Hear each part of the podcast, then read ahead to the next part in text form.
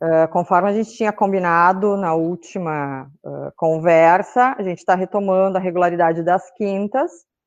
Hoje, com uma notícia muito, muito uh, boa, que vocês já devem ter visto nas nossas redes sociais. Essa semana nós atingimos a menor taxa de ocupação da nossa UTI adulto desde o início da pandemia, desde março. E daí a gente não está falando em pacientes Covid, estamos falando em ocupação da UTI de uma forma global realmente teve uma diminuída na, na necessidade de pacientes com uh, que precisavam de terapia intensiva. Isso, para quem trabalha na área da saúde, sempre é um alento. Então, a gente está bem, tá bem animado hoje, nós estamos uh, felizes com os resultados nesse momento. A nossa proposta hoje, e a gente vai começar a definir as nossas lives com um tempo de 20 minutos, 20 a 25 minutos de conversa, para ser uma coisa mais dinâmica e uh, também não ficar cansativo para ninguém. A gente quer trazer falas sobre algumas doenças, a gente conversou sobre isso, relacionadas à Covid e não, porque a gente precisa voltar a olhar o nosso cenário de saúde de uma forma geral. E como a gente iniciou o assunto de trombose na última live, hoje a gente uh, uh, tinha definido da sequência falando de AVC. Quem é que a gente trouxe da nossa equipe para conversar sobre AVC, que é acidente vascular cerebral, com vocês? Dr. Luiz Henrique Fornari é neurologista clínico, também é o coordenador do nosso pronto atendimento, do nosso pronto socorro. Tá? Uh, é, é, um neurologista excelente. A gente conseguiu roubar ele completamente de Porto Alegre há pouco tempo. Ele estava entre Bento e Porto Alegre, veio para cá. Tem uma nenê linda em casa, que já deve estar dizendo papai essa altura, né? Esperamos. Ainda não. Ele, ele, mora no hospital há cinco meses, mais ou menos, né? Mas a Olivia reconhece, com certeza. Então, é. assim, ele está tá sendo uma das pessoas muito importantes nesse enfrentamento, nesse apoio, na estruturação uh, da equipe do PS, e como neurologista, em relação a essa visão e a, a conversa que ele vai ter com vocês sobre a atenção para acidente vascular cerebral, que sim, nós vimos uh, em casos Covid muito graves, mas vamos lembrar que nós somos de uma região que nós temos muitos casos de AVC, independente de Covid, por isso a gente entendeu a importância de trazer esse assunto para a gente poder dividir e conversar com vocês. Uh, um dos sintomas principais quando a gente fala em AVC é perda de força de um lado do corpo. Tá? Geralmente a gente uh, percebe que tem uma perda de força de braço e perna do mesmo, cor, do mesmo lado. Se é esquerdo, perna e braço esquerdo, se é direito, perna e braço direito. Isso não tem como prever, tem uma relação uh, com a área que ocorre o AVC do lado do cérebro. Quando a gente fala em AVC, a gente está uh, falando num tipo de infarto. Assim como a gente tem infarto do coração, que é quando não chega sangue no coração, o AVC é um infarto do cérebro. Então, tempo, assim como no infarto, é fundamental para a gente poder ter uma chance de recuperação do músculo cardíaco. Tempo para tratamento é fundamental no AVC para poder recuperar a área cerebral acometida e reduzir as possíveis sequelas que podem acontecer. Tá? Eu vou puxar uh, a câmera para o doutor Luiz, que ele veio aqui, para o nosso sinal está melhor. A gente tentou fazer em salas distanciadas, mas daí a gente depende de tecnologia e sinal e Wi-Fi, internet, todas aquelas coisas que vocês também sabem como nós. Deixa eu tentar reposicionar ele para ele poder falar com vocês. Isso, perfeito. Bom, pessoal, então, uh, como eu falei para vocês, a gente tem uh, dois AVCs diferentes, o AVC isquêmico, o AVC hemorrágico, são mecanismos diferentes, mas que produzem uh, muitas vezes sintomas similares. Uh, a ideia é, a mensagem a passar hoje é que as pessoas consigam reconhecer isso de maneira rápida, fácil e que venham ao hospital uh, para uma avaliação mais aprofundada. Então, o AVC causa, vou citar alguns uh, sintomas comuns, né? E depois um recurso mnemônico ajuda a uma avaliação breve no domicílio. Né? Então, o AVC causa uma perda de força súbita num hemicorpo, né? Então, numa metade do corpo, no braço, na perna, ou apenas no braço, enfim, mas numa metade né, do corpo. Uh, o AVC pode causar um, uma perda de força numa hemiface, o que faz com que a boca desvie para o lado uh, que não foi paralisado, né? Então há uma fraqueza numa hemiface e um desvio da rima labial uh, para o lado contralateral.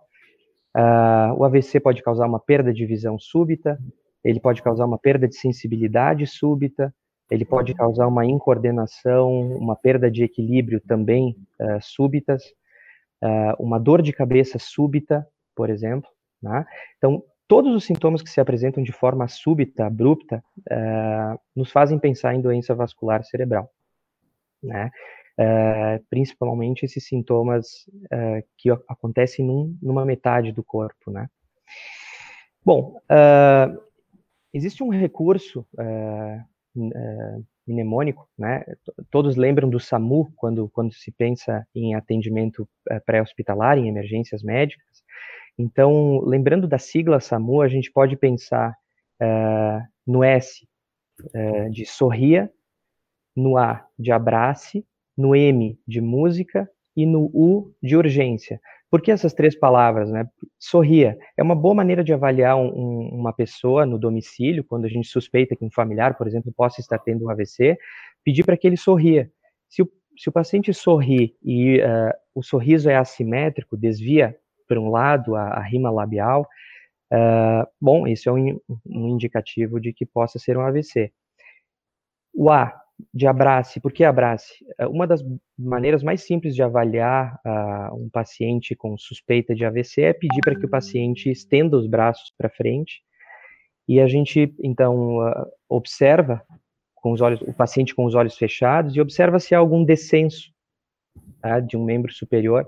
Isso indica uma perda de força localizada, também um, um sinal bastante conhecido uh, de AVC. Então, uh, sorria, abrace, o M, música. Uh, porque aqui, na verdade, a, a, ideia é que se avalie a linguagem, não tanto a música, mas a linguagem. Se vocês lembrarem da música e do cantar, certamente vão fazer uma associação com, com a linguagem. Pedir para o paciente falar e, e, e, prestar atenção na, na forma como ele fala. Se ele se expressa bem, se ele encontra as palavras para se referir uh, se o vocabulário dele está adequado e se ele compreende bem o que lhe é dito.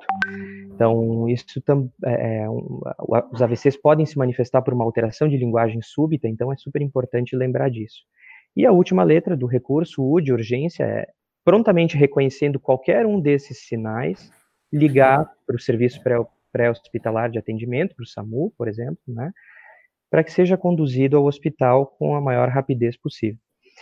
Quando a gente consegue diagnosticar o AVC dentro das 4 horas e 30 minutos de início dos sintomas, sendo esse AVC um AVC uh, ah, isquêmico, né, a gente tem a possibilidade de fazer uma medicação que recanaliza o vaso obstruído, então restabelece o fluxo sanguíneo e impede que esse paciente tenha uma área de infarto muito maior do que uh, uh, então teria, né, se não fosse instituído esse tratamento. Uh, a cada minuto de isquemia, a cada minuto que o vaso está ocluído, a gente perde mais ou menos uns 2 milhões de neurônios. É muito neurônio que se perde a cada minuto. Então, quanto mais rápido for a, o diagnóstico e a instituição do tratamento, menos sequelas nós teremos. Tá? É, e acho que essas são as mensagens mais, mais importantes, né? Uh, falando especificamente, fazendo um gancho com o momento que a gente está vivendo, o, o Covid, a doença Covid-19, ela está sim associada a um risco de AVC. A gente sabe que, de maneira geral, se a gente pega todos os pacientes sem estratificar uh, a gravidade da doença, uh, o AVC em Covid não foi algo tão frequente assim, né? Mas se a gente pega nos pacientes críticos, em unidades de tratamento intensivo, o, o risco é bastante, bastante relevante, né? Eles têm 6% mais, uh, mais chance destes, destes eventos, né? Uh, então, é algo, que, é algo que a gente deve uh, levar em consideração. Ah, e, e, aconteceu um fenômeno não só no nosso país, mas no mundo todo, durante a, durante a pandemia, por conta do receio de ir ao hospital para uma avaliação médica, muitas pessoas deixaram de ser diagnosticadas com AVC e deixaram de receber o tratamento adequado. Então, tem vários estudos mostrando isso no, no, mundo afora, na Espanha, por exemplo. Muitas pessoas morreram em casa ou ficaram com, com sequelas graves, com receio de procurarem o, o hospital.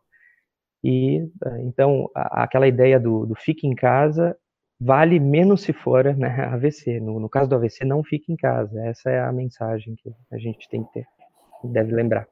Então, só para lembrar, assim, para reforçar tudo isso que ele falou, que acho que foi fantástico, assim, por isso que a gente quer começar a trazer para vocês conhecerem pessoas que uh, participaram desse período uh, turbulento, difícil, mas que a gente acredita que está realmente conseguindo enfrentar da melhor forma possível, pessoas capacitadas, qualificadas, que estão aqui por uh, mérito, qualidade e comprometimento com a instituição. Então, precisava ser trazido o Luiz para falar de AVC, a gente tem, claro, uma equipe de neurologistas na cidade, no hospital, mas ele, nesse momento, enquanto coordenador do pronto-socorro, tem essa vivência e tem essa, essa expertise em poder conversar. Eu acho que o principal, uh, só para reforçar isso que ele falou, uh, sinais de alerta, tá?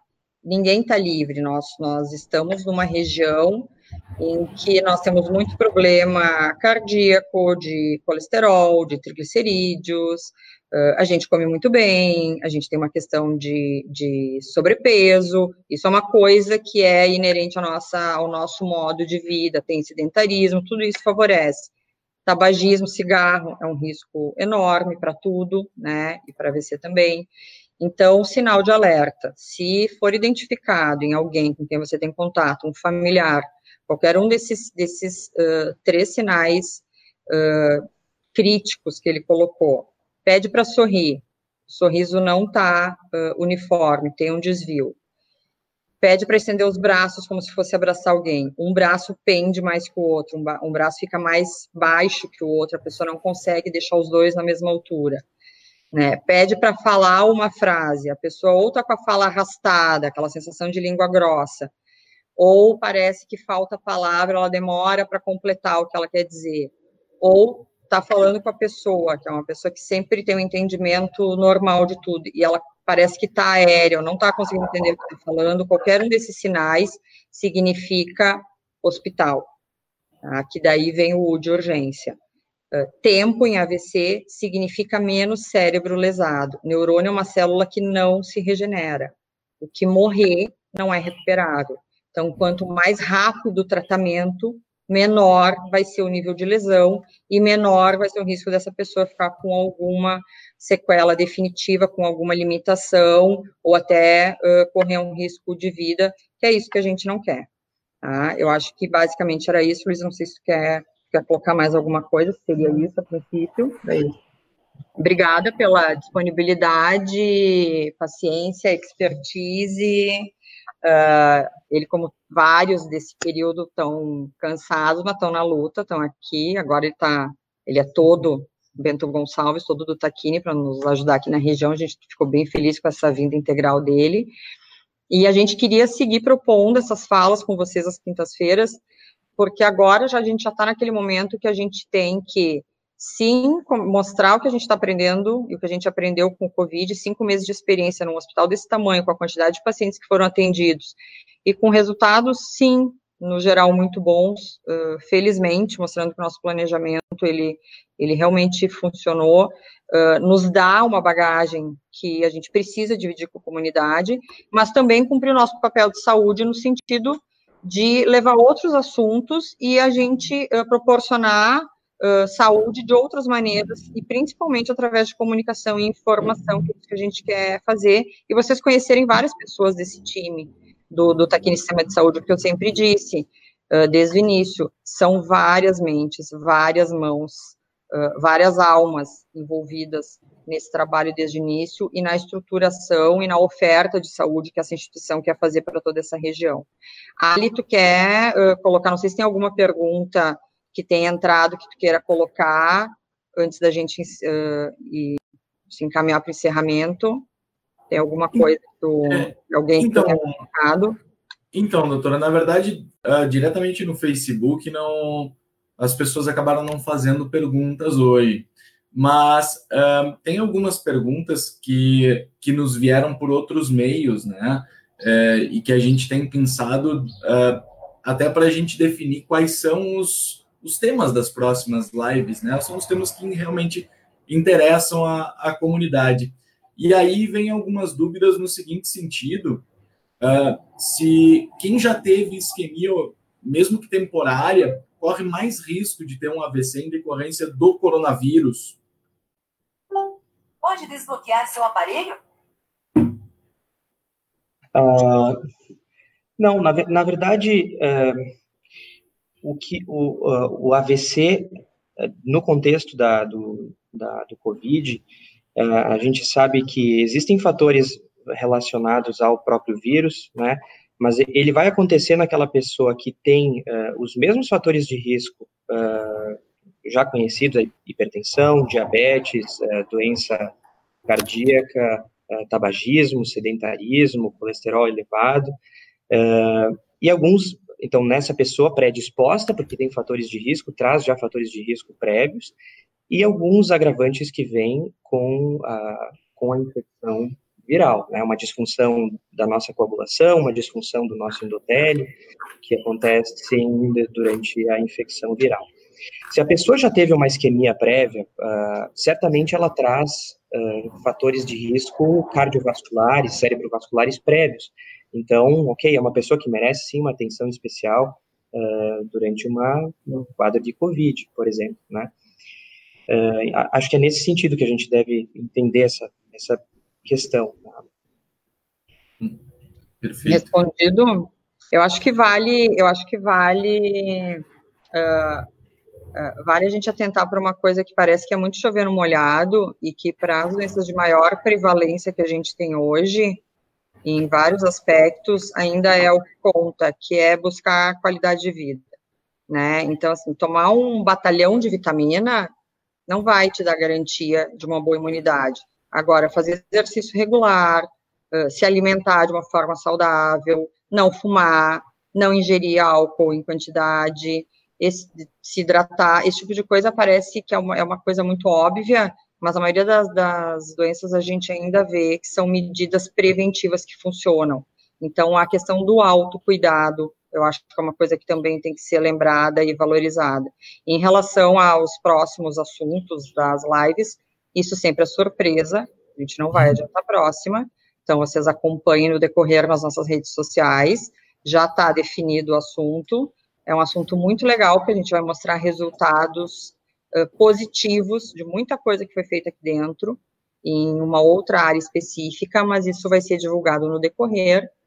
E tem um, uh, na sequência, agora vai ficar na nossa rede social, vai ser colocado um material que o doutor Luiz Henrique gentilmente nos trouxe, muito interessante, lúdico, para alertar em relação a esses sinais que foram colocados aqui, no sentido de prevenir ou principalmente agir rápido quando se suspeitar de um possível AVC, de um possível derrame, como popularmente a gente fala. Então, acho que é um material que vale a pena também todo mundo dar uma olhada, porque ficou bem bacana. Certo? Mais alguma coisa, senhor Alexandre? A última pergunta, doutora, que agora surgiu no Facebook, da Catilça Dalprá, que ela nos pergunta o seguinte: com relação ao AVC hemorrágico, qual a principal diferença? Tem prevenção através de exames? A principal diferença para o isquêmico é o mecanismo é completamente diferente. Na verdade, no, hemorrágico, um vaso, uma artéria uh, se rompe e a gente tem um extravasamento de sangue. E aquela área do tecido nervoso que recebia uh, aquele suprimento sanguíneo, ela fica sem receber, obviamente, aquela oferta de sangue, de oxigênio, de nutrientes, e ela também sofre lesão. Né? Uh, Bom, então, bastante diferente do, do isquêmico. Uh, o AVC hemorrágico ele tem diferentes formas, mas uh, fatores de risco são parecidos uh, em relação aos isquêmicos, né? hipertensão arterial sistêmica, é, e tabagismo e etilismo são os principais fatores de risco. Então, a pessoa que controla bem a sua pressão está prevenindo, sim, um AVC hemorrágico. Tá? Uh, uma pessoa que tem hábitos de vida saudáveis também está prevenindo um possível AVC hemorrágico. Uma coisa bem importante aqui dentro do que o Luiz colocou, que no início da, quando começou a pandemia do Covid, se levantou hipóteses, e de novo, a gente lidou muito com hipóteses, por isso cuidado do que não está muito bem documentado, de que alguns remédios da pressão poderiam, uh, para pressão, poderiam piorar um quadro de Covid. Muita gente parou de usar. Tá? E isto pode aumentar o risco de acabar tendo um AVC. Então, medicação prescrita pelo seu médico assistente para pressão, para diabetes, medicações de uso contínuo, não se para por conta. É o médico que diz se é para parar ou não, e normalmente não são medicações que se param, são medicações para a vida toda, porque elas ajudam a prevenir esses tipos de complicações tão graves quanto é um AVC, um infarto, etc. Então, acho que foi bom esse link para lembrar disso, porque também tem esses viés, as pessoas ficam com medo e acabam parando tratamentos que são muito importantes, por medo de uma outra coisa que a gente nem sabe se realmente vai ou pode acontecer, enfim. Tá? Eu acho que isso tem que, tem que uh, deixar registrado e reforçar também, não se automedicar e não interromper tratamento prescrito por seu médico por conta própria, porque é perigoso. Tá? A gente teve essas questões de tecnologia aqui, e provavelmente a nossa assessoria de marketing, ele deve estar tá louco, porque deve ter desenquadrado tudo que ele tinha programado, né? Mas a gente se vira como dá, porque é sempre um prazer falar com vocês. A gente vai evoluir o padrão tecnológico de, de localização e sinal e tal, que como as lives iniciaram de uma forma uh, informal e acabaram evoluindo para uma rotina que o sistema de saúde quer manter, essa conversa com vocês. Uh, então, a gente vai evoluindo, tá? Vocês nos desculpem os, os uh, desassossegos no meio do caminho, mas é importante a gente conseguir realmente manter o contato, talvez o enquadramento não fique melhor e tal, né? Uh, não, me, não me deram muito olheira essa vez, então acho que tá bom até. Mas o enquadramento não ficou maravilhoso, mas assim, o que vale é a gente poder conversar com vocês. Então, uh, desculpem o transtorno, a gente vai melhorar, porque o nosso objetivo aqui é sempre melhorar em tudo que se faz aqui dentro do sistema. E a gente volta quinta que vem daí com um novo assunto, que será uh, surpresa, mas que a gente espera contar com todo mundo, porque vai valer a pena. Luiz, obrigada pela participação, uh, obrigada pela disponibilidade, obrigada pela condução do pronto-socorro nesse período difícil, Uh, obrigada à tua família, que entendeu toda a tua dedicação a esse período, porque ele passou mais aqui dentro do hospital do que na casa dele como vários profissionais, então acho que tem que ser feito esse reconhecimento, e isso é extensivo a toda a nossa equipe que uh, redobrou a dedicação aqui dentro nesse período. Estamos realmente esperando que a gente esteja num momento de estabilização, de volta à normalidade, mas sem baixar guarda, porque a gente lida com saúde, e quem lida com saúde tem que estar postos o tempo todo para atender quem precisar de nós, certo? Obrigada, gente. Beijo, boa, bom final de semana. Até quinta que vem.